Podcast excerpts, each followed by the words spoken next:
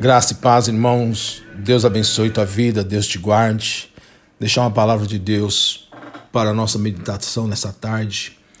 Carta de Paulo à Igreja aos Coríntios, 2 Coríntios, capítulo 3, versículo 2.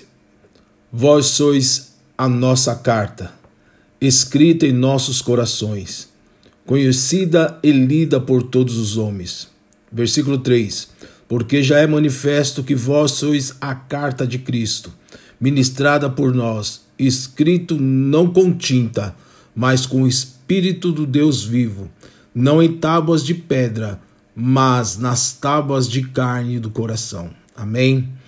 Paulo falando à igreja aos Coríntios que eles eram a carta de Cristo. Não precisava de carta de representação, porque muitos estavam falsificando cartas para falar que era apóstolo, para falar que era profeta, para falar que era escolhido. Não, Paulo aqui fala: nós somos a carta, vós sois a carta, e esta carta é quem tem é escrita com tinta, com tinta com o Espírito vivo, o Espírito de Deus vivo, escreveu não em tábuas de pedra, mas na tábua da carne do coração. Então receba essa palavra de Deus. Não precisamos de, de coisa, não precisamos de ser reconhecido por A ou por B. Nós temos apenas que falar que nós somos a carta de Cristo. As pessoas têm que olhar para nós, as pessoas têm que ver em nós que nós temos o evangelho de Cristo no nosso coração. As pessoas têm que saber que o Espírito de Deus vive dentro de nós. Nós precisamos testemunhar, porque Cristo, que teve essa confiança, de falar, vocês são a carta. E, e, Paulo ele é muito claro nesse versículo 2, 3 e 4. Olha que o quarto fala. E é por Cristo que temos tal confiança em Deus. Cristo morreu na cruz do Calvário e nós somos salvos por Ele. E quando nós somos salvos por Ele, nós temos essa confiança em Deus. Deus confiou o Evangelho, a palavra dele para mim e para você. E a nossa vida, o nosso testemunho, tem que ser uma carta aberta, uma carta viva.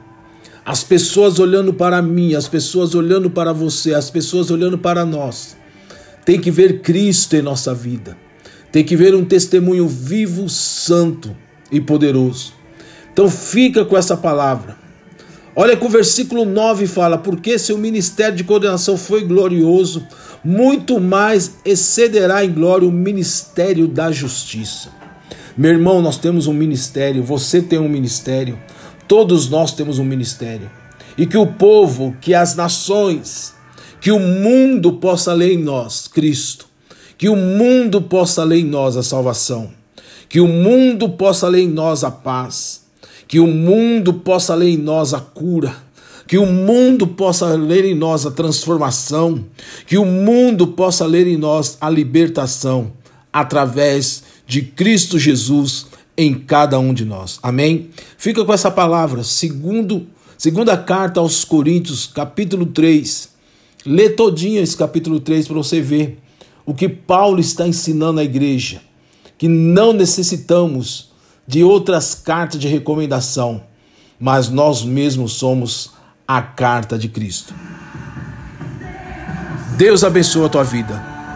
Deus te guarde e um forte abraço.